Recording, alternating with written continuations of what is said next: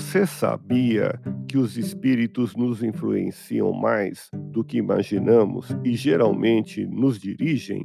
O espírito é o ser inteligente da criação divina. O perispírito, ou corpo espiritual, é uma substância que liga a alma ao corpo físico. A imortalidade da alma significa que sua existência não tem fim. Todos os planetas do universo estão habitados. No instante da morte do corpo físico, a alma volta ao mundo dos espíritos. Todos nós temos o livre-arbítrio, ou seja, a liberdade de pensar e agir.